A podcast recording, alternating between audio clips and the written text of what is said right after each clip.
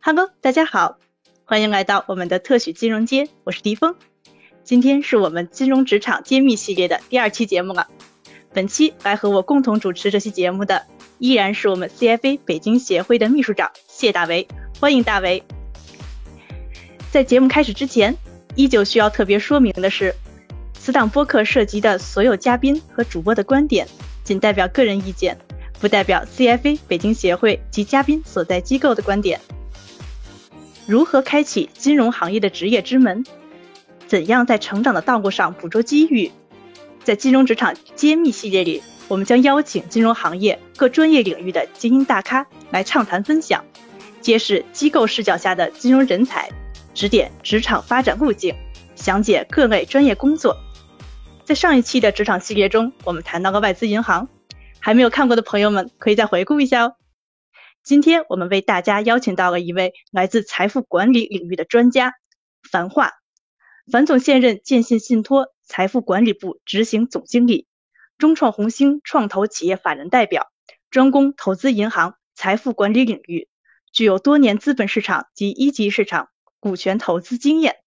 欢迎樊总做客我们的特许金融街。好，谢谢主持人，谢谢大家。对金融职场和财富管理感兴趣的朋友们。千万不要错过这期节目哦！当然了，如果大家喜欢这个职场系列，也一定要在评论区留言告诉我们，我们还会持续更新的哟。首先想请樊总介绍一下自己哈，您当初是什么样的契机选择去信托工作的？是如何进入到财富管理这个领域当中来的呢？好的，好的，啊，感谢主持人啊，呃，跟大家简单介绍介绍我自己的一个背景啊，啊，那么我是一毕业。然后就加入了投行啊，在证券公司投行工作。那么在证券公司投行工作呢，主要从事这个 IPO 啊、再融资、企业上市这块的这个保荐活动。那么呢，我一直服务于这个建设银行和建信信托啊，他们等于是我的甲方吧啊，我就是给他们投资的一些企业啊，做这个啊并购重组啊、保荐上市啊等等这块业务。那么呢，呃，到了二零。一四年呢，这个建信信托他就也想转型，从一个非标资产管理机构啊，往这个大类资产管理机构转型。那么在这个过程中呢，呃，他们想有一些有这种投行业务这个背景的人加入，所以就把我拉过来了。那么我是二零一四年加入建信信托，那么在建信托呢，先后这个负责建信托的创新业务，我们那个时候叫创新业务部。啊，这个创新业务部门主要就是做啊传统非标，然后向这种啊标品和私募股权领域转型的业务。那么呃，我我从 VC 到 PE 到并购重组啊，然后呃 PPP、ABS、REITs 等等都有这个业务的这个涉猎。那么到了二零一八年呢，呃，建议信托呢认为财富管理是一个非常大的一个领域，所以它专门。啊，成立了一个现在的这个叫财富管理事业部，啊，就让我来组建这个事业部了。那么我就又转型进入了财富管理这个细分的领域，啊，然后现在呢，主要是负责我们财富管理这个事业部的前台业务，啊，其实我们呃金融机构大家可能有所了解，就是它分为前中后台，基本上是这么分的啊，在国际上的这种金融机构也是这么分的。那么前台主要就是获客。客户综合解决方案的这种制定和执行，是吧？就是讲白一点，就是客户营销业务承揽啊，承做，这就是前台。那么一般的中台呢，就是产品的设计，还有一些呃研究啊，这个是中台。那么后台呢，就是账户管理啊，然后包括一些金融科技、绩效啊，这个等等，包括法律合规、风控等等。所以呢，我主要是负责前台这一块啊。那么，呃，其实呢，我的这个职业经历呢，也横跨了从投行到资管到财富，是吧？所以，呃，这个金融呃业务啊，就主要的金融业务啊，我基本上我也做了一遍了啊。那么今天也很高兴呢，能跟大家分享分享这里边我个人的一些体会和思考。嗯，主持人。好，那个非常感谢樊总啊。那个，呃，我想既然我们今天的话题是围绕这个财富管理这块，能不能先请？给我们的听众先简单科普一下，就是大概什么是财富管理？好的，好的。这个财富管理呢，它其实呃也分为广义和狭义啊。咱们不说那么啊学术啊，其实最简单的来讲，就是为客户的财富增值、保值啊、传承合理的这个架构设计和税务筹划提供综合的解决方案。所以这就是基本上一句话来概括啊，财富管理到底是什么？我们其实基本上干的就是。啊，第一就是客户的保值，是吧？帮客户做好这个架构的一个呃，比如说债务隔离，是吧？婚姻家事啊，财产的这种安排啊。第二呢，就是增值啊，在保护他的财产前提下，再做好资产配置，使得他的收益率能上来，是吧？那么第三呢，就是长期的一个传承架构安排啊。那么还有就是这种税务筹划，刚才讲了，税务筹划呢，它有呃，因为我们的客户的身份有。有大陆身份，也有这个境外啊中国人的身份，是吧？他还是中国人，但是他可能已经取得了啊美国的税务居民的这么一个身份，那么你就要规划他的，就要做全球的这种家庭的这个税务规划了啊。所以这一系列就是我们要干的事儿啊。那么我再简单呃跟大家分享分享啊与资资产管理业务的区别啊。其实很多的这个啊刚入。咱们金融行业的，或者说正在门外的啊，准备入门进来的啊，这个朋友们呢，他分不清这个财富管理和资产管理的区别。我简单说说啊，那么呃，财富管理咱们刚才讲了，其实它是以客户为中心，就是你就是客户的管家，为客户啊所想来这个提供相应的解决方案啊。那么资跟资管的差异呢，是资管是我不是以客户为中心的。我是以我自己为中心的啊，我是投资经理，我把所有的信息和资源和能力集合成一个产品以后，我卖给大家，对吧？我是投资经理，我为我的业绩要负责啊。呃，我再讲的形象一点啊，就是我们进到一个餐厅啊，资产管理是菜都给你安排好了，你吃不吃？你不吃，你换下一个餐厅啊，这就是资产管理。反正他的菜就是这几道。啊，呃，他的厨师呢，就是以自己为中心的。那么，呃，财富管理是你进到一个餐厅，这个餐厅为为你量身定制。啊，这个厨师呢，不光是有他自己餐厅的厨师，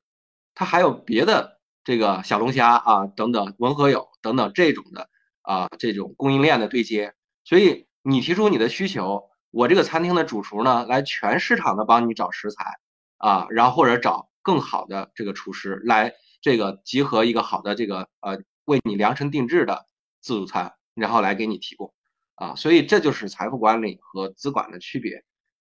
嗯，好的。那我补充一个问题啊，呃，因为咱们的听众朋友们还有相当一部分的非金融从业人员，呃，那其中还有一个概念就是理财的概念，像理财和财富管理啊、资管啊这些有什么区别吗？这概念？对这一块呢，其实我呃可能我说的我我我讲的也不是一个非常。啊，全面的啊，我只是讲个人的一个理解。那么，呃，理财这个概念呢，其实是中国先出出来的啊。那么有理财产品，这是二零零二年吧？啊，光大银行啊，他们首推的第一款就是理财产品。其实，在国外啊，我们对标国外的这个金融市场，没有理财产品这个概念。在国外，就是财富管理、资产管理和投资银行啊。在我们可以看到，我们比如说。这个呃，我们的朋友们上到摩根斯丹利和高盛啊、UBS 的网站上啊，它都是这三个业务大板块，它没有别的啊。这就是呃，所以呢，它很明确的区分了金融机构表内和表外业务，是吧？现在我们讲的理财呢，从啊狭义的角度，指的就是当年咱们或者现在咱们在市面上啊，银行啊这个柜台也好，或者说银行各个分支机构也好，你能买到的理财产品。所以从这个理财产品的角度上，然后衍生出了理财这个概念。那么对客户来讲，理财就是财富管理，是划等号的。你跟客户说我帮你理财和我帮你做财富管理，这是没有任何区别的，对吧？那么对机构来讲，理财啊就是有区别的了。那么呃，银行现在有专门的理财子公司，对吧？这也是理财。那这个理财子公司干的就是资管的活儿啊，它是属于银行。啊，表外受托管理服务啊的一部分，银行分为表内、表外。表内就是客户把钱存到银行，银行拿表内存款的钱去给其他企业放贷款，然后形成银行的利润来源，这就是表内业务。表外业务呢，就是老百姓不存款了，把钱啊买银行的理财产品。这个理财产品啊，它不是银行刚兑的，是吧？他银行把吸收了客户的理财产，用理财产品的形式吸收了客户的钱之后啊，投资出去，然后获得回报，再返还给这个客户。银行就只是一个管理人，所以它对机构来讲，理财指的是资产管理。所以咱们就可以看到。对客户来讲，理财就是财务管理；对机构来讲，大部分的理财指的就是资产管理业务啊，大概是这么个情况。呃，庞总，我正好有一个相关的问题啊，就是我也关注到，就是好像就是前一段时间，那个人行刚也刚刚也发了一个，就是关于财富管理的金融从业规范啊，那里面我觉得就定了一个划分了一个。就是很具体、很明确金额的这么一种客户分类以及相应的这个职业级别，呃，包括是什么社会公众啊、富裕人士啊、高净值人士啊这样的一种划分哈。这个呃，我想就是说，呃，在您这边业务所涉及到，或者说我们今天节目里大家就是来谈的核心的这个，比如说大致相当于是哪一个或者哪几个范畴呢？好的，好的，我明白您意思啊。这个，对对对，呃，对，从理财师的角度上，他是从一个理财师和客户这个体量分层的角度上，银行有这么一个出台这么一个标准啊。那么最简单的这个客户经理，就第一层级的，这叫理财师啊。这个理财师呢，呃，就是呃服务广大老百姓，他没有一个特定的群体，就是你只要有理财需求来了，他都会接待你。啊，这个更更像呃这个呃银行的这个理财师是吧？所以所以这个呃这是第一第一个层面啊，第二个层面叫理财顾问啊，理财顾问他服务的是这个就是说富裕人群啊，他指的这个富裕人群呢，就是你的可投资资产，呃具体我有点记不清楚了啊，大家可以看那个标准，基本上我理解的就是在四十万到六百万之间。啊，因为资管新规四十万是一个门槛啊，就是说这个可投资资产在四十万到六百万之间的，它就是一个富裕人群。那么这个理财顾问呢，就专门给你做做为这个群体来提供啊相应的这个顾问服务的，因为他越呃就是他的可投资资产越少啊，那么金融机构在财富管理能给他提供的工具越少，是吧？啊，这这这个有一点那么个概念，在海外也是一样的。就是有点嫌贫爱富啊，这个只是我们加引号的，但是确实现在啊，这个你的这个呃可投资资产不够，银行也接待不了你啊那么高的一些呃这个业务功能，所以这是第二个理财顾问。那么第三个呢，就是呃叫这个啊家家庭和家族的财富管理顾问，那么这个就是服务于呃高净值人群。这个高净值人群，人行定义是六百万可投资资产以上的，啊，基本上就是按照我们银行的啊私人银行等级的客户啊来给他们提供服务，就是六百万以上，啊，那么他会给你提供更定制化的一些这种理财的，主要就是百分之八十，我觉得啊，都是就是怎么配置，让你买什么样的产品，啊，最后你大概能获取一个什么样的收益率，啊，这就是呃这个。这个六百万，那么最高等级呢叫传承架构顾问，啊，这个是三千万到两个亿之间的，啊，我也不知道为什么他做了一个封顶，我觉得中国超过两个亿可投资资产的啊人也不少，那么呃没有更高级别服务了啊，反正他就定的就是三千万到两个亿啊，应该是这么个数啊，啊，我可能说说的不一定准确，但是肯定是在三千万以上这一块呢，它对应的客户叫超高净值啊人群。就是三千万可投资资产以上的，所以它叫传承架构啊顾问，就是它除了给你提供卖这些产品、提供资产配置服务之外，它主要还会给你提供你的传承的架构怎么安排。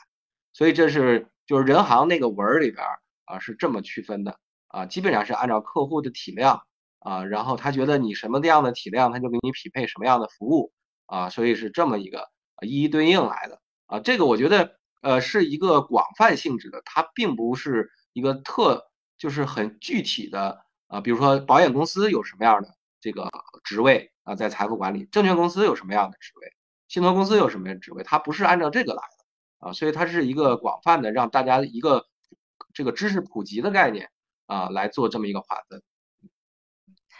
那看来这个财富管理的工作几乎就覆盖到我们方方面面各种不同层级的这种客户啊。我现在比较好奇的就是，呃，像老樊，你一天这个财富管理的工作，然后是怎么样去度过的？您每天从事这样的工作的真实的工作的状态是什么样的？好的，好的，这个确实这个财富管理啊，我们说更呃，其实我自嘲一下，就是呃更偏搬砖的一个工作啊。因为它的特点呢是高频服务啊，它是属于一个零售业务，在金融行业领域，那么它还需要有一定的温度啊，那么跟客户打交道不能冷冰冰的，对吧？那么还有就是它是个乙方服务的特点，就是你就是服务行业，是吧？你跟快递小哥没区别，快递小哥送的是快递这些东西，咱们送的是金融工具和金融服务，其实没太大区别。所以这就是就是为什么我说就是像金融民工的。工作特点一样，那么呃，我们具体的工作呢，一天啊，我总结几个词啊啊，就是第一获客，去外边找客户是吧？第二 KYC 找到客户以后，就是 Know your customer 啊，Know your client，就是呃了解你的客户，甚至给你的客户做评价啊，他应该适合什么样的这个资产配置组合啊？他有什么样的需求，怎么去解决？好，那。了解完了以后，就是第三个，就是叫建议，你提供你的财富管理的解决方案的建议。好，你提供建议完了，他采纳了啊，过一段时间你再回顾，对吧？你再去回访他啊，那回访他完了以后，了解完需求以后，最后一个叫再平衡，就是你你根据他的新的需求来调整他原有的这个财富管理的方案。所以这是从技术的角度去讲啊，就这么几个词儿和这么几个环节。啊，每天就干这些事儿。那么从啊人性的这个角度啊，或者说每天更贴近大家的这个生活的角度啊，呃，就是第一啊，与基本上就是跟客户打交道。那么第一呢，就是陪客户聊天陪聊，这就是白天。第二呢，陪客户办事儿，是吧？客户要开证券账户，客户要买各类的产品，要咨询律师家事的问题，你再带着客户去啊，然后陪他办事儿啊。办完事儿以后，晚上还得陪他喝酒，啊，甚至陪他唱歌，基本上就是啊，这是一个啊财富管理人员，我觉得绝大多数的呃呃这个情况，这个情况呢，我就呃经常也开玩笑说啊，就是我跟我们的同事也经常交流，啊，那你坐办公室的时间和你出去刚才讲了陪客户办这办那的时间，这个比例就跟你年底的业绩。应该是正相关的啊，你陪客户的时间越长，你年底的业绩越好看。然后财富管理行业是一个很市场化的行业啊，在国外也是一样的。你呃卖了多少产品，或者说帮客户解决什么问题，创收了多少钱，你年底就能分到啊一个相应的比例。所以它是一个非常直线线性化的啊。如果呃你不去办这些事儿，你跟客户啊越来越远。啊，那你到年底啊，你可能就呃这个收成就不好啊，大概是这样的。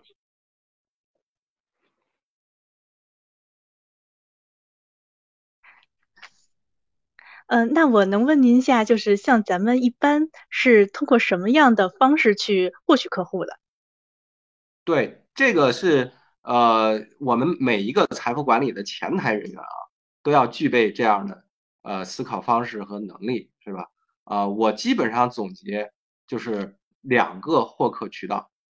第一种获客渠道就是靠你自己，啊，我们叫 member to member，就是你出去，这人家讲就是说这个成功的开始，这个呃呃这个什么的开始是成功的一半的，对吧？它就是你第一步是最难的，切入到这个领域是最难的，认识你的第一个客户是最难的。一旦你认识了第一个客户，啊，不管用什么方法，朋友介绍也好，家里边的关系也好，啊，你这个第一块的这个呃，别人给你资源是很重要的。你获得第一个客户以后，你做好它，做成了一个模板，哎，他有可能就介绍客户了。所以这个是一种获客渠道啊。那么第二种获客渠道呢，就是借助公司的力量，借助平台的力量，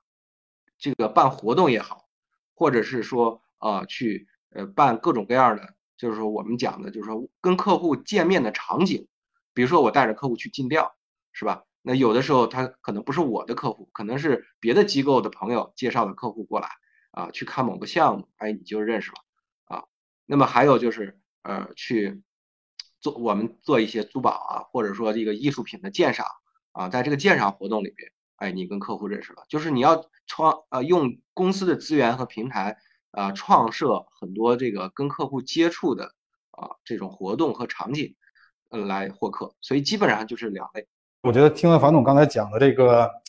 呃，作为这个财富管理的一个前台人员的这种典型的工作啊，我觉得可能跟呃我们以前接触过的一些，比如说不管是做投资啊，还是做研究啊，或者是做一些中后台的工作，还是或者说做一些这种偏机构的业务啊，还是差异还是非常大的啊。呃，所以也想那个再进一步的请樊总再再再多介绍一下啊，就是呃。比如说，在这个前台的这样的这样的专业人员，咱们一般的这个 title 都是怎么叫？一般一般都是叫呃理财顾问吗？还是客户经理这样？对啊，这块儿呢，我从这个呃行行业的惯例和一般的业务职级上来跟两块儿来跟大家讲。行业的惯例呢，基本上就是四个角色，四个基础角色。第一个角色呢，就叫客户经理。啊，在海外，比如说高盛，它叫 PWM，是吧？这种叫 Personal Wealth Management，就是啊，私人客户经理啊，私人财富经理，这就是啊，我们也是这样的，就简称就叫客户经理。所以呢，他就是属于啊，专门去揽客户的，做营销的啊，这是第一类角色。第二类角色呢，叫投资顾问啊，这个理财师也好，或者说。理财顾问也好啊，然后配置经理也好等等，它都是这一类，就叫投资顾问。这个投资顾问和投资经理的区别呢，啊，就是投资经理就是属于刚才咱讲了资管行业、资管业务当中啊，你有一个产品，你发一个产品，你是这个产品的投资经理，是在本的，对吧？在这个呃基金业协会啊，在相应的监管机构都有登记的啊，你就是这个产品。啊，机构是管理人，你是这个机构里边的投资主办负责人啊，这就叫投资经理，这就是资管。那么投资顾问呢，跟他有点像，但是区别在于，投资顾问不发产品，投资顾问是 介绍客户啊，有两类，一类呢啊是直接买产品，就是我让我的客户去买这个投资经理张坤啊，对吧？这大名鼎鼎的张坤发行的基金基金产品啊。那么我就是投资顾问，他就是投资经理啊。我建议了客户买他的产品，这是一类。还有一类呢，就是真正的去为客户做配置建议的，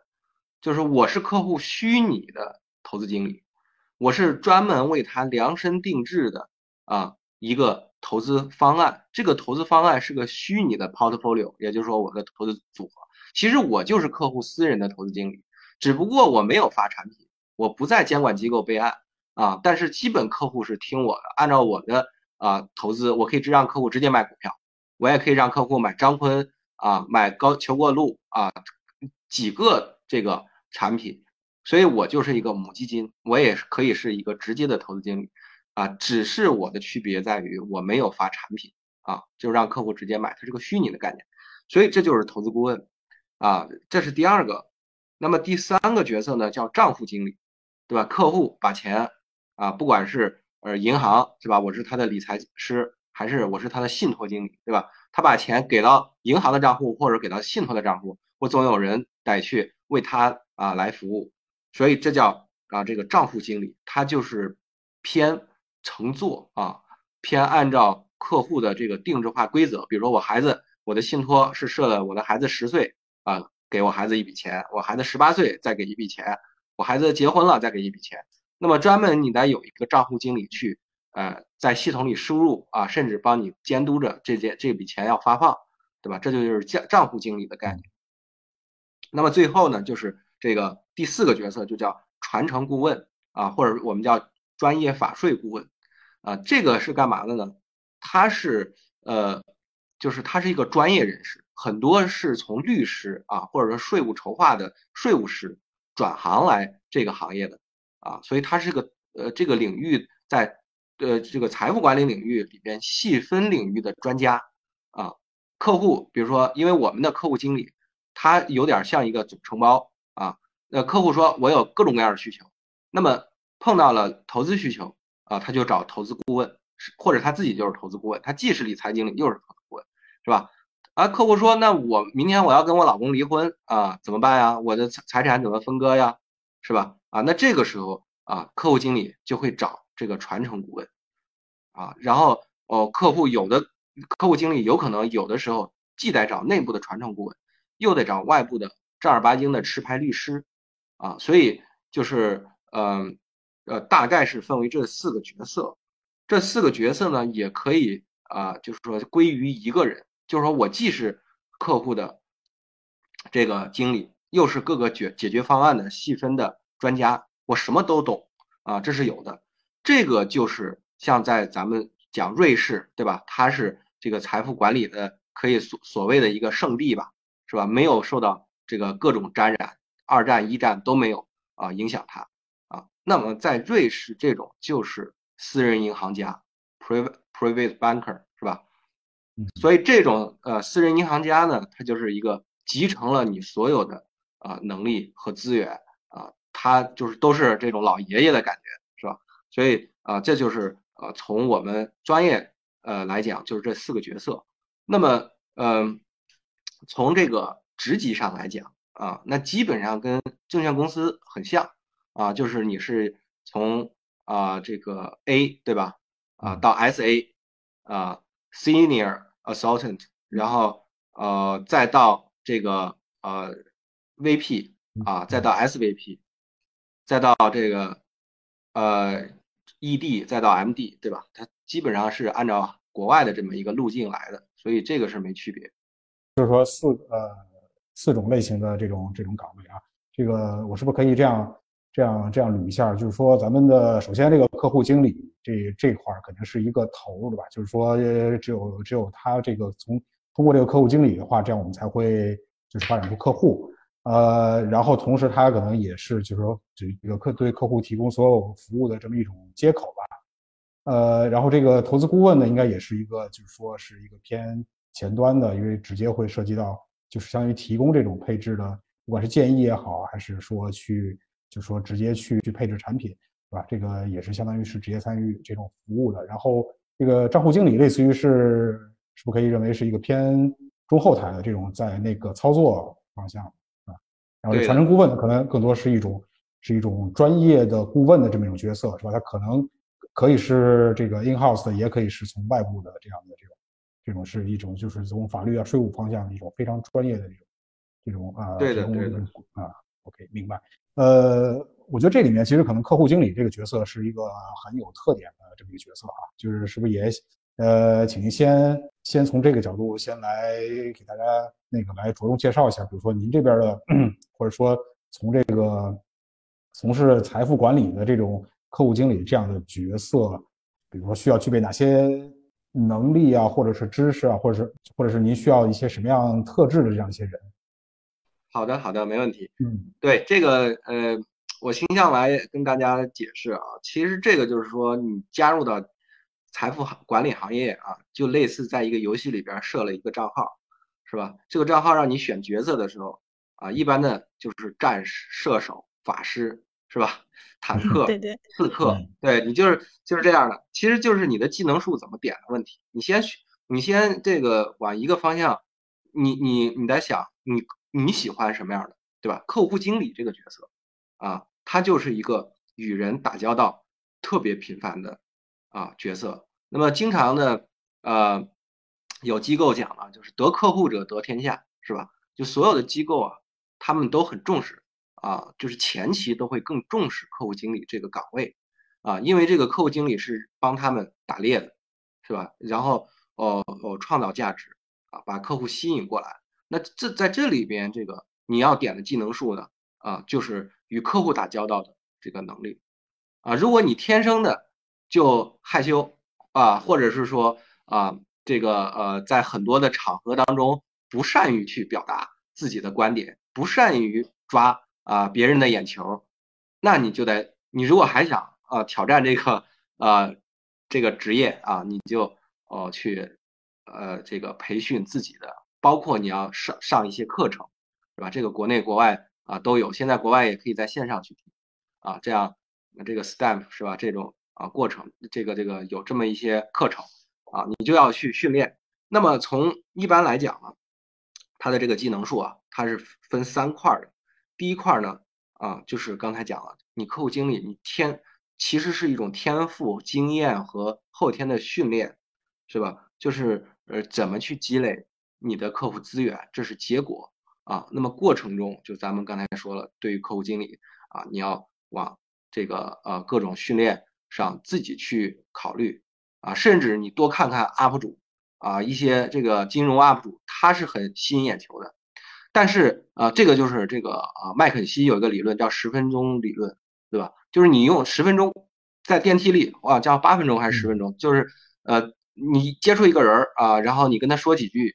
啊，你用几分钟的时间就要让他知道你想表达什么，而且他电梯门一开，他愿意跟着你走，对吧？如果你没搞定他在电梯里，他就不愿意跟着你走了啊，所以。这个就是你要点的一个技能树。那么第二个呢？啊，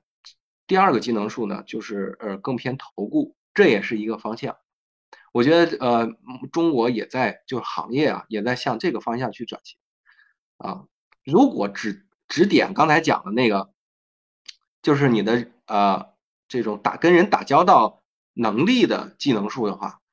很很有可能你就点偏了。大家说你是个大忽悠，是吧？你这个说的天花乱坠，但是不能落地啊，那慢慢慢慢，你积累的这些客户资源也就会散掉。所以呢，呃，第二个天赋树呢，呃，技能树呢，就是我们叫啊这个啊能力投资能力，财富管理领域啊，其实它呃基本上分成刚才咱说的三个，我们经常叫攻守传，是吧？攻就是保呃增值，保值增值，让客户这个钱啊，第一做到不亏。第二，能做到持续的盈利，这就很像投资经理了，是吧？你如果能有持续为客户带来这个呃收益的水平的话，很多客户就是口口相传，自然而然人就来了，是吧？这就是攻的部分。守的部分呢，就是比如说家事啊这种呃传这个这个保护架构，是吧？帮他合法节税，合法尤其是合法节。他们外籍受益人的税，外籍家族成员的税，你别现在中国咱们讲这个税收的征管是越来越趋严。那么你很多这个老板他的家族，我叫家庭联合国是吧？他的太太、他的儿子可能都不是中国人，中国的税务居民啊。那么你怎么能帮他们结，比如说呃澳大利亚的税务居民的税啊？那这个国家肯定是呃，我个人认为是这个这个。啊呃，就是鼓励的，对吧？所以啊，第二个技能数呢，就是你的专业啊，你的能力的技能数啊，你要么往这个投资能力上去点。你每次跟客户交流啊，聊的都特别好，客户一问你，哎，明年股市怎么看啊？啊，你说的这个啊，根本不符合啊未来的经济方向和金融市场的走向，那客户觉得你不专业啊，以后就不找你了。对，所以就是这是第二个技能树，啊，第三个技能树呢，就是呃啊应变和这个铲事儿的能力，啊，这也是目前这个在这个财财富管理行业很吃香的啊。那么呃，他需要有很强的一个经验，比如说某银行啊给客户推荐了一款产品，这款产品最后做亏了，客户说我要投诉你，好。你这个时候，哎，铲事儿的人就来了。这个铲事儿的人呢，是就是在特定的一些场景和时点当中，是被领导最看好的，啊，有可能领导就给你升职加薪了。所以这也是一种技能树，啊，这种技能树要求你有大量的处理过啊客户投诉和案件的能力。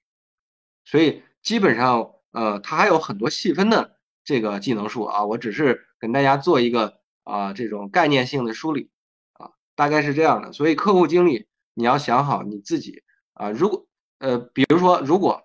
呃，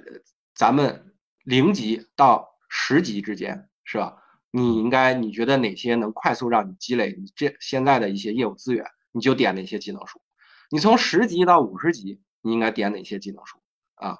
就是这东西呢，可以就是说，呃，未来可能会像某些游戏攻略 UP 主一样，给你写一个这个相应的攻略一样啊。所以这个很多也是根据个人的体会来总结的啊，大概是这样的。嗯，好的，嗯，刚才那个老樊给我们讲了很多怎么样去进行角色选择的问题。其实不光是角色需要选择，呃，机构也是要选择的。因为对于财富管理工作来说，除了我们的信托以外，还会有像银行、券商、基金、第三方理财等等这样的机构，它也会有财富管理这样的领域。那么对于这些机构来说，我们该怎么样去选择？它有什么异同呢？好的，这个。呃，为了让大家呃更容易理解啊，我多说一些自己的个人观点啊。那么不可能完全的客观和全面，这个大家多包涵啊。那么在行业当中，就是财富管理，它是个非常广泛的一个广义的概念啊。那么这里边首先你要分啊，第一个层面叫是金融机构的财富管理，还是非金融机构的财富管理。对吧？就是你，你进入到这个机构，它到底是不是个持牌的金融机构？这是首先要区分的。那么怎么区分呢？很简单，金融机构它是持有金融人民银行颁发的金融许可证的，受到相应呃人民银行包括证监会、银监会啊，就银保监会和呃这个相呃相应那个呃其他的监管单位监管的啊，所以这就是属于呃就是持有金融许可证的公司，这就是。金融公司，那么金融公司的呃财富管理基本上呃含了这么几个啊，可能不完完完全，就是第一就是银行是吧？啊，第二呢就证券公司啊，第三呢就是保险公司是吧？第四呢就是信托公司啊，基本上嗯就是这些，还有一些呢，比如说像呃这个现在有这个叫资产管理公司，这个也是属于银监会监管的啊，比如说四大资产管理公司。还有哦，像我们的兄弟公司啊，这个建信投资，它也是叫建信金融投资这个啊有限责任公司吧。那么它也属于资产管理公司啊。那这些都是持牌的资产管理公司，他可能也有财富部或者财富的这个啊这么一个公职能的部门。所以这就是持牌的。第二，你要第二就是啊非持牌的，就不是金融机构啊，可能他是个私募基金管理人，那他也。设了自己的财富管理部，啊，那他是个三方的某某财富管理公司。因为目前呢，大家可以看到，就是呃，三这种财富管理公司目前是没有啊受到金融相应监管机构直接监管的。比如银行就归银保监会监管，保险公司也归银保监监会监管。那么比如说诺亚财富啊，它是在美国上市的上市的第三方财富管理公司，但是它没有受到。这个咱们国家国内的金融监管单位的监管啊，它是这个属于工商啊啊，如果它有私募基金管理人牌照的话，是受到协会来监管。那么这就是呃第一个层面，你要区分是金融的还是非金融的，这个差别就很大啊。对于我们呃还没有这个加入到我们这个行业里来，好，那么第二呢，就是说啊，这个这几个。就是金融机构，不同类型的金融机构啊，我们经常在说嘛，就是金融行业也有各种鄙视链，是吧？所以呃，我不能完全的去套啊，因为现在的这个财富管理呢，啊，都是从都是刚刚这个发展啊，从过去的可以讲野蛮生长到现在有序的啊成长，就包括刚才咱们这个谢总讲啊，人行专门颁布了啊财富管理人员的相应的标准。是吧？都是啊，正在出台各种各样的监管和规范政策，来让你从野蛮生长到有序发展啊。那么呃，从这个链条上来讲呢，呃，基本上啊，我给大家总结几个呃点，我个人的点啊，我觉得第一呢是呃，买方或者甲方要哦大优于乙方啊，这个优也是带引号的，就是名，就是你在这个。呃，名儿上啊，在名气上啊，那肯定是大甲方机构啊。这个比如说招行是吧？你在招行当投资顾问，特别有面儿啊。那么如果你在某名不见经传的保险公司做这个保险代理人，这也是财富管理啊，啊，卖保险的嘛，对吧？啊，你看这这个大家就觉得你只是个卖保险的，对，所以就是呃，当然可能你卖的保险带来的当年的收入是远远高于银行理财经理的，是吧？你就是说面上他很很爽，但是他这个从利益上来讲，哎，他不知道我赚了多少钱啊。那么我们所谓的就是市场上所谓的这个呃各种链条，它只是说从面上来，或者说从大概率上来来。所以第一呢，就是从买方到卖方，这是一个上下游的关系。第二呢，是从钱多到钱少，这个钱多到减少啊，这个啊就是实打实的，对吧？一像三方财富管理公司啊，它讲究的是一个这个这个短期变现啊，大部分很多人啊，这个加入三方财富管理公司啊，除了对你成个人成长的可能你想跳脱出你的舒适圈进行一个磨练。之外啊，你主要就是说，哎，我在银行积累了一百个客户，这一百个客户大概每年能给我变现十个亿的销售额，是吧？这十个亿销售额，如果我在银行体系里面，最多一年给我三十万或者四十万啊，那么我现在拿着一百个客户跑跑到这个呃某某财富管理公司，是吧？按照它的合法机制啊，我变现可能最多变现一个亿了，因为银行嘛，你有品牌，你能变现出来卖掉十个亿。但是现在财富管理公司没啥品牌，就是，但是我也能一百个客户啊，我也能变现一个亿。那这一个亿，可能这个财富管理公司就给你提成百分之二十，你就两千万到手一年。所以呢，就是这是呃你要考虑的啊，就是说呃你到底你你是是要什么啊？当然了，你变现也有可能你一锤子买卖啊，最后这个财富管理公司呃老板跑路了啊，那么。这个受伤的还是客户和咱们的从业人员，所以这是一个维度。第三个维度呢，就是这个维度，我觉得是大家要啊非常好的，比前两个维度要好。第三个维度呢，就是服务大客户到服务小客户，是吧？你你在上面的，就是更好的，你是呃我越你服务的客户越来越大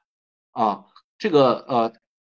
呃，不管你去哪个平台，这个平台给你的支持啊。能让你越来越服务大客户，所以呢，你就是往这个这个这个前更呃更好的这个自己去成长，所以呃这一点是大家可以考虑的啊。你比如说很多在国外也是一样的啊，从银行干起，服务很多小客户，然后慢慢的呢，他把这些普通的金融行业已经搞清楚了，那么他又往啊投行去，是吧？啊，证券公司的投行去，那么呃，服务很多企业，帮着他在银行的一些企业啊客户，然后去投行去帮他上市，是吧？他上市成功了以后，积累了大量的财富，那这个时候，哎，很多像国外他就进入到这个家族办公室，或不管是老板自己开立的家族办公室，还是说在市场上有非常精品的三方的家族办公室，哎，他要去到那儿。然后呢，用家族办公室的能力、资源啊这些东西、经验来服务他的这些客户，所以他他的客户体量，他也是陪伴客户成长的。客户从一开始在银行开个户，到去证券公司上市，再到上市以后啊有很大的财富体量，最后他又用就是这个很全面的财富架构和财富能力啊来服务这个客户。所以这个维度，我觉得是呃大家更应该去思考的啊。啊，大概是就是这么一些内容。我觉得樊总刚才说的这些，其实也已经就是延伸到了我们就是比较想了解的这个在财富管理这边的这些从业呃人员的这种这种职业发展的这样一种路径哈。呃，那这样我我我我再回过头来前面再补一些从职业呃就是从这个职业发展和您这这个人才需求的这个角度。啊，再补一些问题，就是在接到您刚才前面提到的，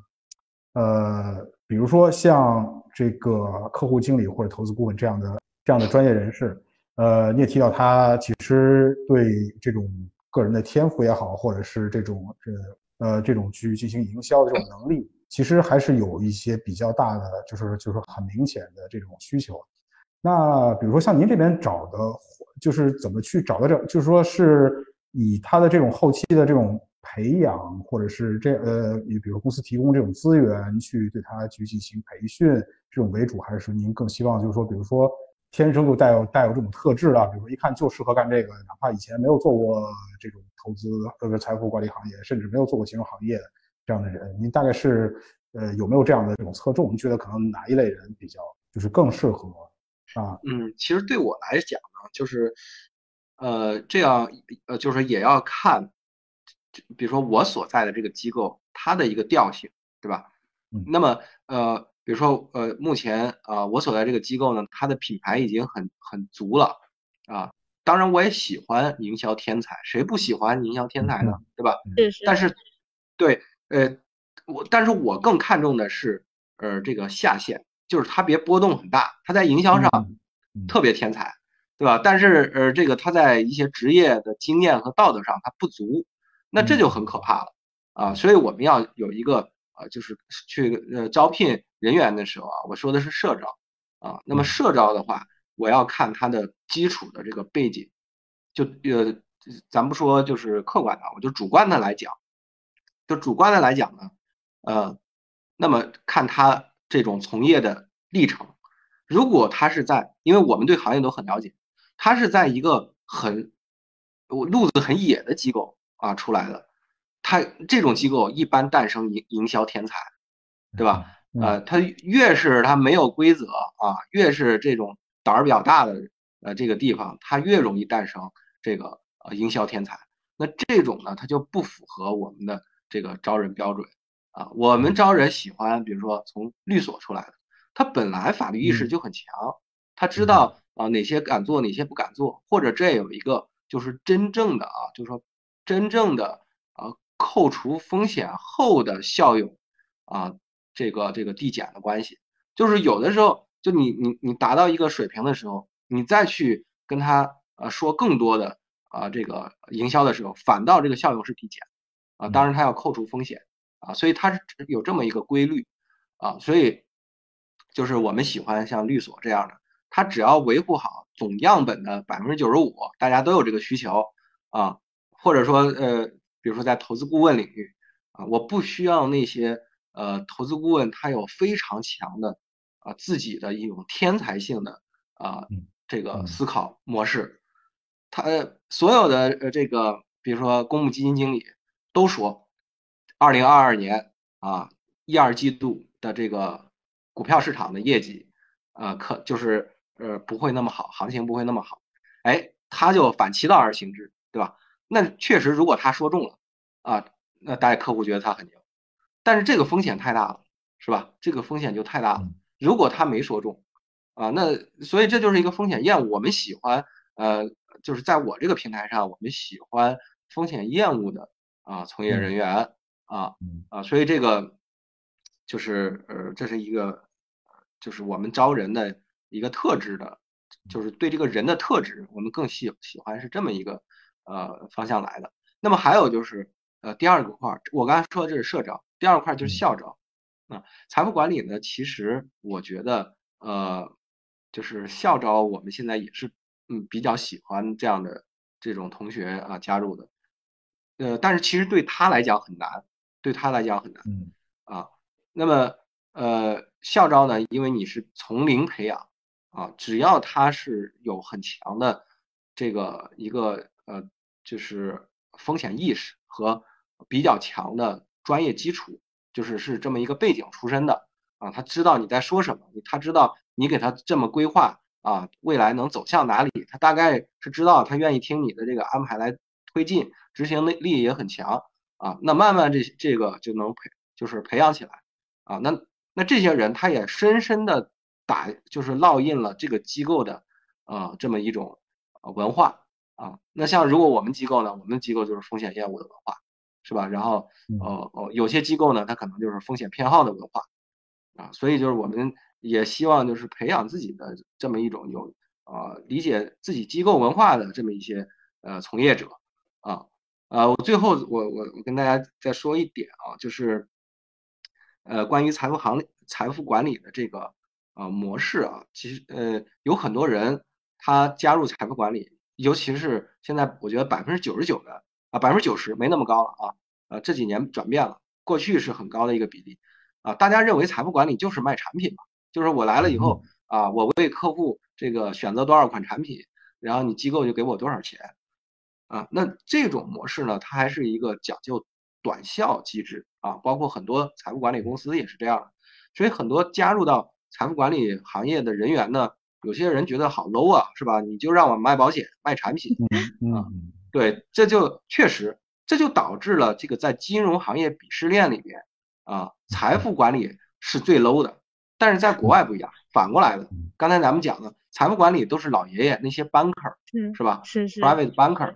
所以他们反倒是最高大上的，每天都跟老板，就是咱们开玩笑的说，在打高尔夫球，啊，抽各种。呃，这个雪茄是吧？去参加各种艺术品鉴定，这是最上流的行业，就在金融机构里。但是在国内就是这是最 low 的，一说就是卖保险、卖产品啊。所以呃，就是百分之九十，因为它的机构是短效的考核啊。你你自己可能也是说，我从一个呃，甚至很多是这个就是社招的，就是从一个大机构啊，或者说从一个机构变到另一个机构啊，那你到底能给我？啊，我把客户导过来，你能给我变现怎么变现？所以这个供给和需求都是短视的啊，所以这种呢，现在逐步在改变啊，逐步呢在向啊国际成熟市场接轨，它就从一种销售啊转向啊以买方视角来给客户做真正的啊这种顾问贴身服务的这种顾问，是吧？他是客户的买手，然后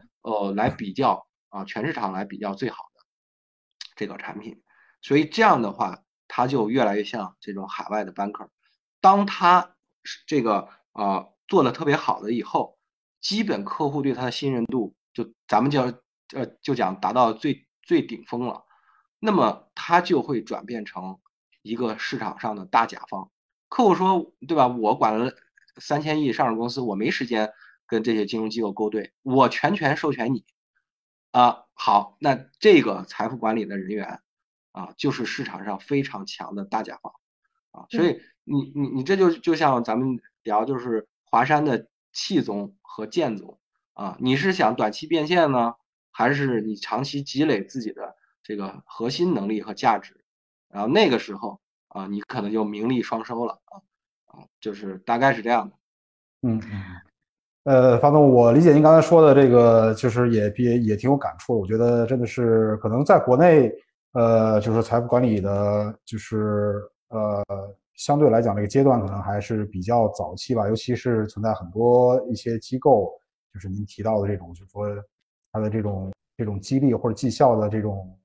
呃，基本上以短期可能为主吧。这样的话，其实呃，严格讲的话，可能做的更多的就是一个卖产品或者是一个营销的这么一种角色，对吧？所以这个为什么就是呃，处于这个鄙视链的下方，我觉得可能也是有这个道理。其实。但是真正从财富管理它能够提供的价值，从这个服务的本身来讲的话，其实应该是，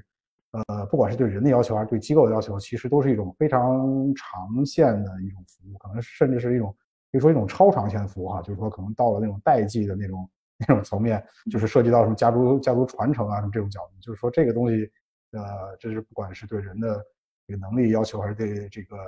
经验阅历各方面，其实还都是一个。应应该来讲是一个是是一个需要长期积累，而且需要需要一个非常高的这种这种学习啊，这种积累积累和和磨练的这种过程。呃，其实我们从我们这个 CFA 的它的这个标准，就是呃，我们看到就是其实，在国际市场上那个 CFA 的这个从业者里面，其实也有很大的一部分，尤其是可能是在北美，其实也都是呃从事于这个财富管理的这样的这样一些业务，这个。像国外的这样财富管理，确实它都是一种，呃，甚至类似于一种一种一种终身职业这样啊，它可以跟他的客户是有这种几十年的这样的这种这种关系。呃，那这样呃，我也比较比较感兴趣啊，在就是国内在我们现在的这个市场环境下，那么比如说我们一个呃新加入到这个行业里面来的一个相对比较年轻的这么一个呃从业人员。您觉得这个财富管理给他提供的是一种什么样的成长或者是上升的这样的机会？首先，我我是觉得，呃，在目前中国的这个环境，就是金融体系和环境中啊，呃，我个人是不太建议一个应届毕业生上来就加入啊所谓的这个财富管理的这个行业啊，不管是金融机构的还是非金融机构，对吧？啊，因为你你你咱们是一个应届的同学啊，我我们在这个职业生涯上是第一步，你就进入到了一个最市场化，然后拼杀白热化的这么一个啊行业，这个行业拼资源，咱们刚才说了拼能力、拼资源，是吧？如果你我们叫带资入场，你没法带客户进来啊，那你可能很多啊人就会变成一个账户经理。那你就变成了一个劳动力啊，你就不是一个这种融融智服务，是吧？你提供是你的智慧、智力的服务，你就是一个事务性工作啊。那么，呃，这就是我说，呃，我我更建议呢，我们的应届的同学啊，那么，呃，或者说，呃，还处于一个人生刚入职早期的一个阶段，你想换工作来财富管理啊，这个，呃，你就是。你我我建议你不要来财富管理，你更多的要应该去来培养你在金融行业职业能力和资源的啊这种岗位，比如说投行，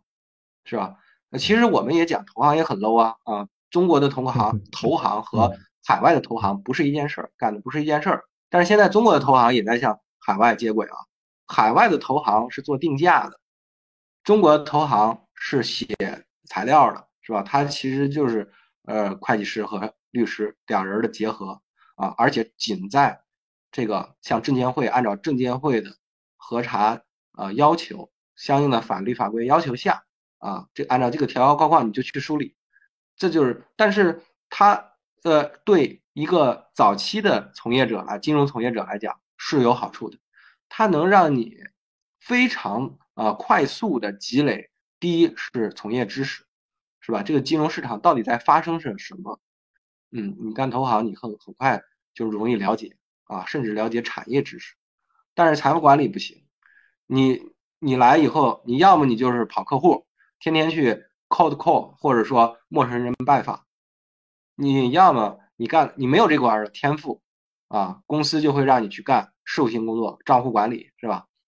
你去干账户管理，然后呢，你就按照这个流程性工作啊一做。啊，没有这个几年，没有呃更多的一种啊这种内在的一个成长，我觉得啊这个呃基本上你就错过了最好的学习知识、积累资源的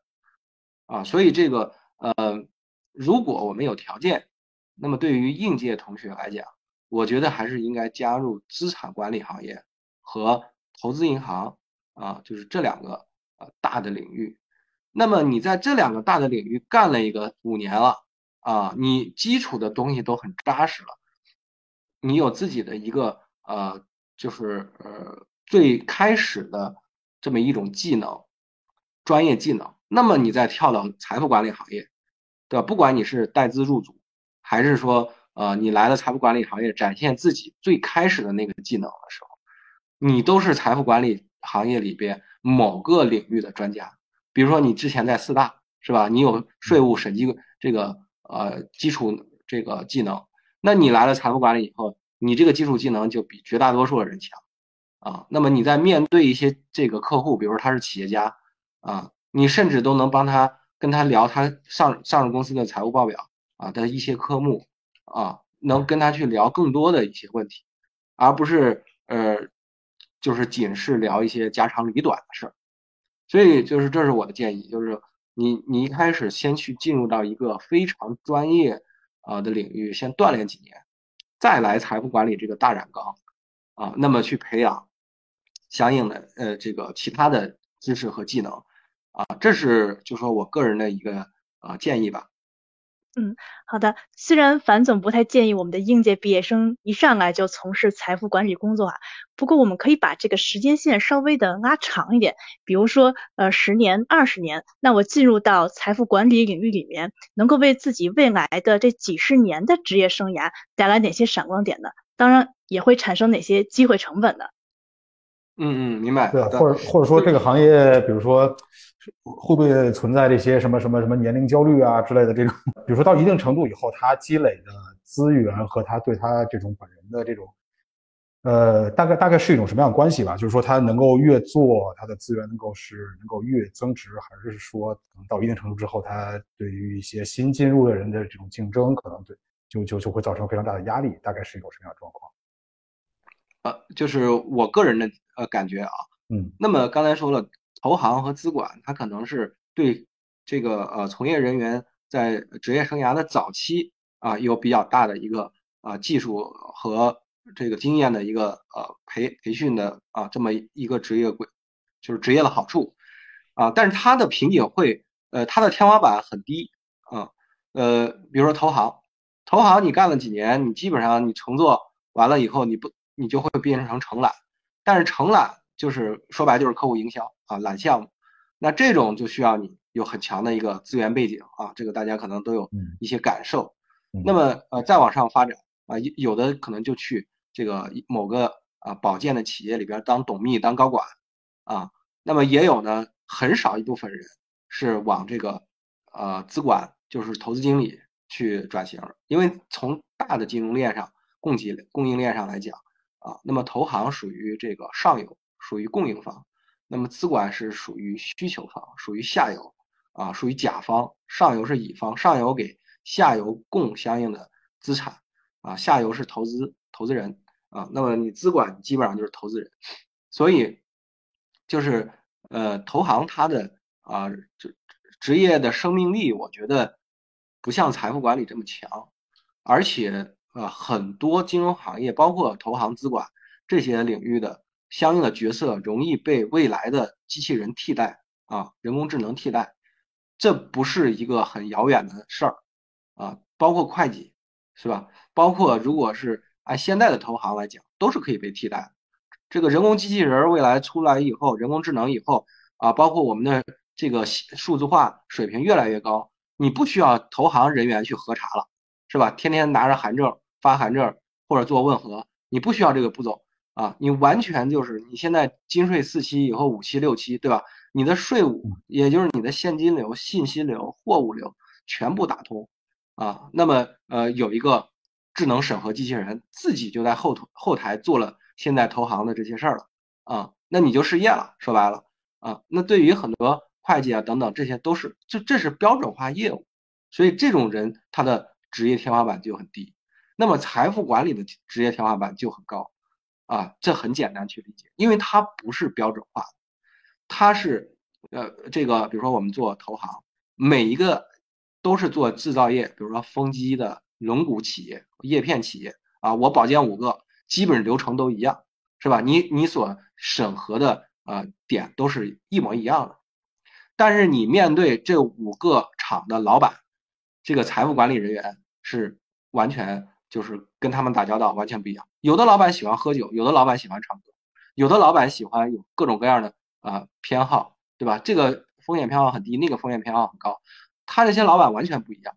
你就没办法用投行的那套东西去套他了啊。所以你就真的见人下菜碟啊。那么就像我刚才讲的，财富管理它是一个呃量身定制的一个餐厅。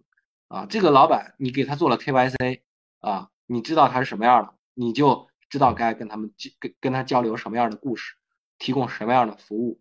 那么这一块人工智能是做不了的，啊，因为他不理解人的情感，对不对？啊，这个，所以这个业务只能就是这个业务，呃，哪怕我觉得百分之九十的社这这个社会分工都被呃机器人取代了，这个业务都不会被取代，啊，所以这就是。呃，很形象的来讲，这个行业的职业天花板很高啊。那么很高的时候呢，就是当你很多其他行业的，就是金融行业的这个呃从业者，他碰到了他原原始的这个职业路径的天花板以后，来转型做财富管理，然后哦有这种复合型的能力以后啊，那么通过财富管理这个呃就是就是他在这个里边的成长和一些好的平台能给他的赋能。那么它的这个呃天花板就会打开啊，所以这就是呃好处啊，这就是咱们刚才讲的一些优势吧啊。那么在这个优势当当中呢，我觉得就是呃财富管理的究极形态啊，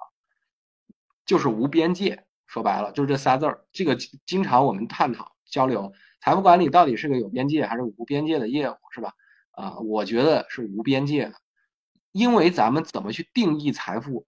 嗯，你有财富你才能管理，对吧？咱们刚才这一个半小时交流的财富，全是物质财富，而且全是金融类的财富。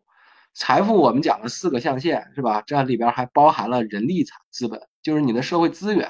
这些财富啊，包括你的这个精神上的这种财富啊。这你像在伦敦啊，这个好的家第三方家族办公室啊，客户买飞机。是吧？客户要挑选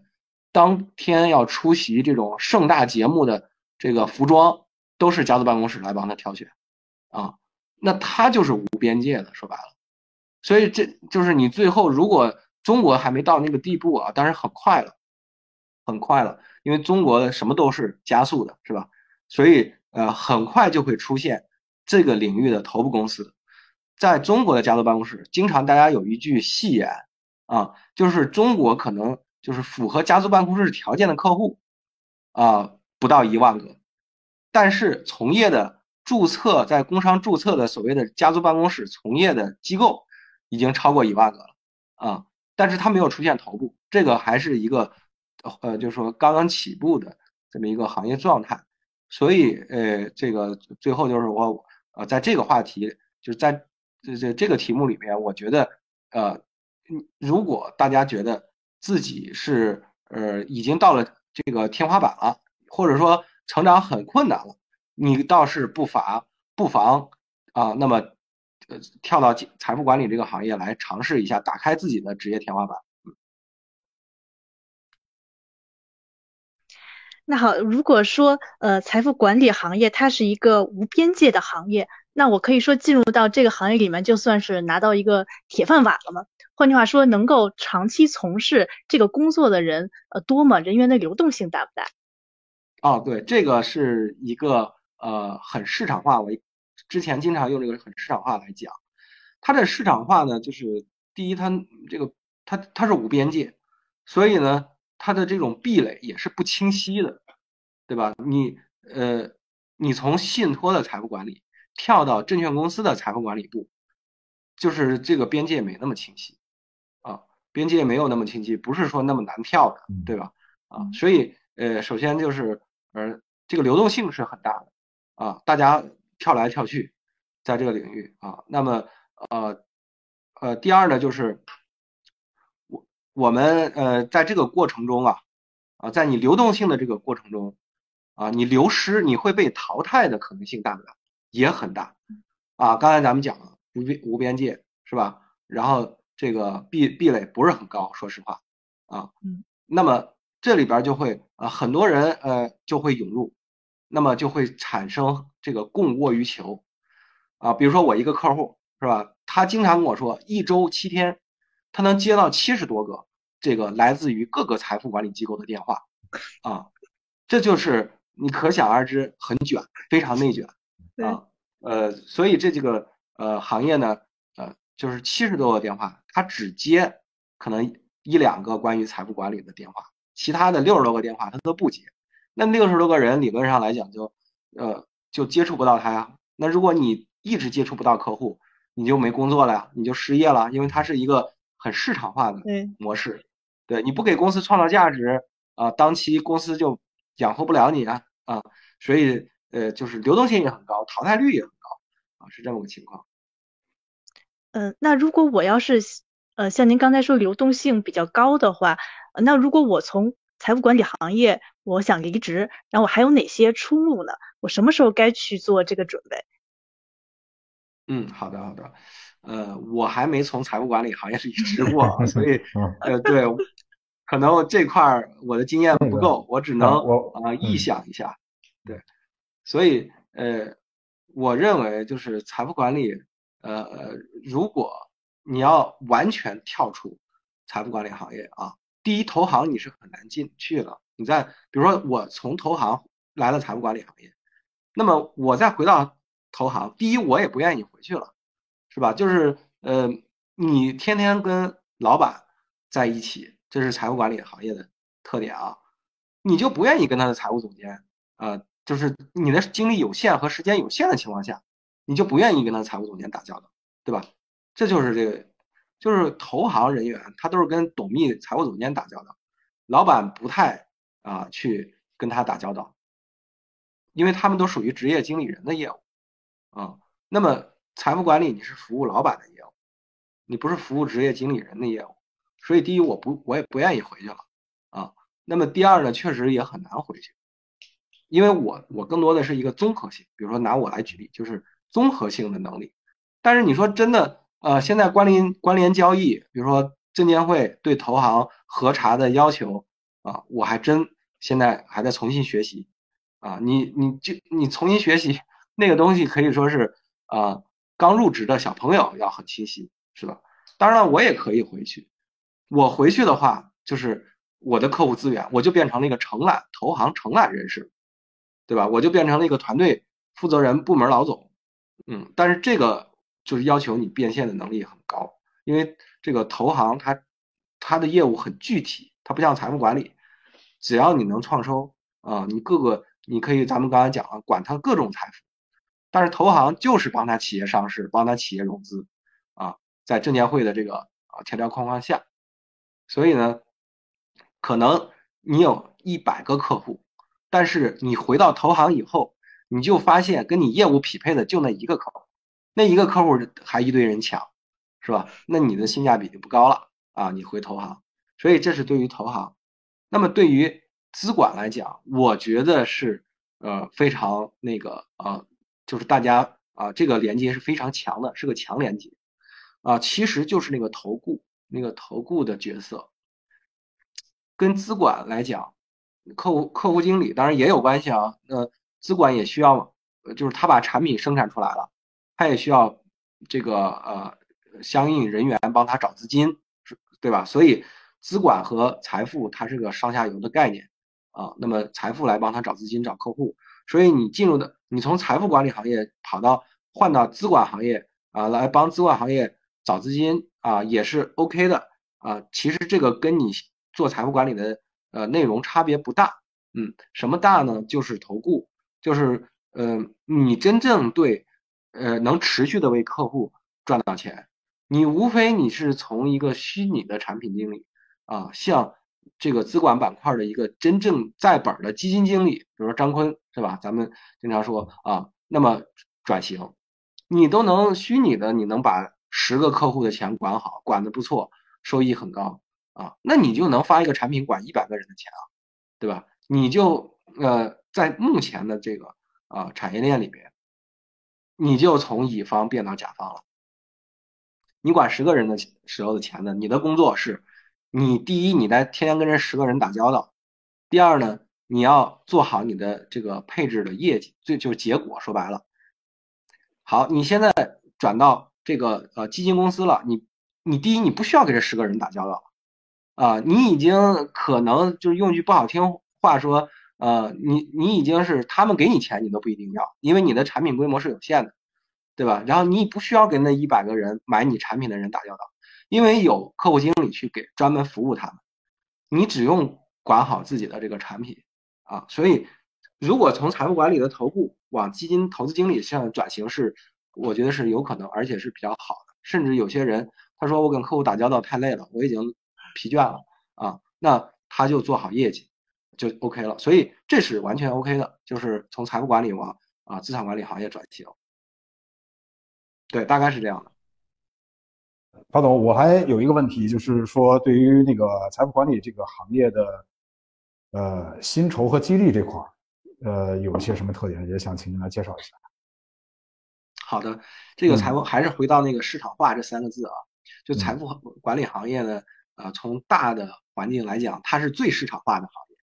啊，那么呃，因为它流动性高，淘汰率高，啊，所以高风险带来的就是高收益，啊，那么呃，这个马上能带来业务、创造收入，就是为这个公司啊，那带来客户、带来业务、创造收入的人，他大部分就是在这种财富管理机构的收入薪酬都不低啊，哪怕我们讲这个从事保险经纪行业是吧？啊，我们可以看到在香港啊、新加坡从事保险经纪行业的收入非常非常的高啊，非常非常高，因为它其实就是在把自己的资源进行一个短期的一个变现啊，就是对于机构来看啊，就是这就是这样的。那呃，那同时它能很高，同时也能很低，所以财富管理呃行业的这个大部分的制定薪酬人的思路，都是低基薪和高提成，啊，就跟这个我们很多实业里边的销售岗位的这个制定思路一样，然后就是呃长效啊激励和长效约束啊进行一个啊这种匹配。对吧？他你是销冠，他当然希望留着你了，啊，如果你是销冠销冠的话，马上有一个机构可以把它马上挖走啊。我们可以看到，在在这个呃海外是特别突出的这这一点，因为海外的信息和圈子，它其实这个流动性更高啊。我们可以看到，今天这个保险公司、经纪公司的总经理啊，在这个比如说宝城，明天就被挖到友邦，后天有可能他又回到宝城，谁开的高他去哪儿？所以它是它也很市场化，机构也很市场化啊。那么在中国呢，在大陆啊，现在大家就要更长效的去呃设计激励和约束机制了啊。那么呃，这是就是说国内的一个呃现在的一个发展特点啊。但是整体它相对于投行和资管行业来讲啊，它就是这个低基薪和高提成。啊，所以如果你持续的在财富管理行业当中不能呃有就是有获得有效客户，持续的不能落地，那你的这个啊生活待遇啊啊就是生活的呃就是这个条物质条件可能就会比较差啊，所以这这也是一个啊代价吧，一个成本。对，呃，说到了这个收益哈，我们就不能不提到风险了。您觉得财富管理行业的职业风险是不是很高呢？如果说我们从业人员的话，怎么样能够保持好自己的这种职业操守呢？对，这个主持人问的非常好啊，就是呃，财富管理行业呢，其实整个金融行业，我感觉整体啊，就是未来几年的趋势，就是职业风险会非常大啊。这个也从国家的各个文件来看啊，都是有这么样一个这个趋势。呃，首先呢是，比如说投行。是吧？新证券法两二零二零年，呃，这个重新制定了，是吧？制定了修正案啊，我们叫新证券法。那么还有国办、中办相应的文件都出台了，就是对于这种重证券从业人员啊，它主要指的是投行啊、会计师事务所和律师事务所这种所谓的中介机构人员，它的这种处罚力度现在都是顶格的，能处罚一千万，过去六十万到头，现在能处罚一千万，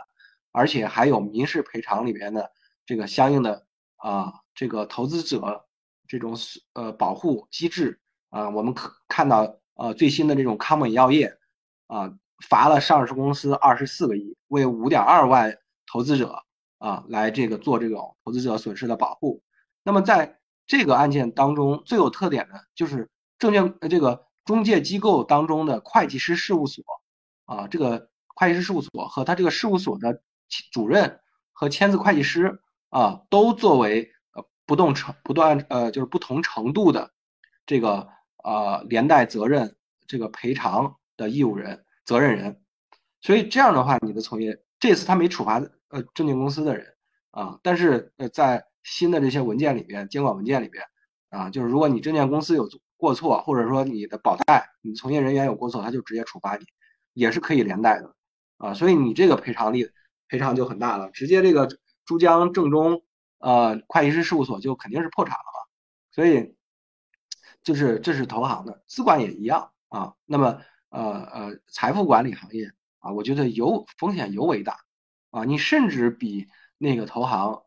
风险还大啊，因为投行它是有很明确的证监会呃的相应的这个法律制度呃相应的规则要求啊，然后你就按照那个规则要求来。进行这个对自己的一个风险自查，但是这个财富管理不一样，财富管理它证监会包括监管机构银监会等等没给你说那么明确的条条框框，是吧？但是啊，咱们法律啊，包括刑法啊，包括相应的这种呃处罚行行政处罚等等的相应的这个啊，就是说规则规范性文件还有规则里边，就它会有很多兜底条款。你如果呃就是触犯了这些呃，就是有一点的，比如说呃，它有几个点啊，一个点呢叫呃道德风险，就你如果是没有哦忠于你的委托人，忠于客户。那他呃很多的文件他没有说什么叫忠于客户，没有给你定义，但是最后就能判你，或者说定定为你就是没有忠于客户，是吧？你为了自己的利益啊出发了，这是第一点。第二点还要有勤勉尽责啊，这个对于财务管理行业的人员要注意，就是你到底有没有勤勉尽责？这个东西有目前按现行的这个要求，法律要求，它是一个无法穷尽的，对吧？啊，但是你只能说是我做的越好，我未来啊说我没有欺骗尽责的时候啊，可能我就是达到的越多啊，处罚的就力度越轻，甚至不处罚。所以这这个行业呢，因为你是跟客户跟钱打交道的啊，你不像那个呃投行，他是跟法律文件、会计师这个这个财务报表打交道，你就是为客户投资，说白了啊，为客呃。指引客户怎么去指导客户怎么去投资，所以你是实实在在跟钱打交道。那么你对应的客户的群体，你是个零售业务也很多，所以这有一个概率问题，你被投诉的可能性就很大啊。那么那在这里边，呃，首先我们从啊道德和职业上要做好这个防范的工作，还有第二块呢就是主动的，这个行业利益很大啊。刚才说的你就是为跟钱打交道。所以有的时候，比如说我在 A 公司那个签约了，我为他客户这个服务，那么 B 公司跟我说说你能不能帮我卖给你的客户卖我的产品？咱们俩私下啊，我可以给你一些啊好处啊。这个很很多时候，呃，有些人可能他真的是不懂法，有些人他可能就是呃知法犯法，对吧？都有啊，那么他就干了。那这个事儿啊，产生刑事责任和民事赔偿责任的概率就很大啊，就把你给牵扯进去了。而且，呃，在这个行业信息也是很透明的，一旦啊你出了事儿，或者说客户把你给卖了，是吧？哪天客户说漏嘴了，说那个，哎，对吧？你你办了一个好事儿，帮客户赚钱了，客户说谁谁谁卖了一个别什么 B 家公司的产品，给我赚了不少钱，马上你就呃传开了啊，那么你的这个。一旦有一单，我们那这个行行业这个术语叫飞单啊，就非法的非啊，单子的单，单据的单，这叫飞单。你一旦出现了飞单啊，那么基本啊，这个你就在这个行业混不下去了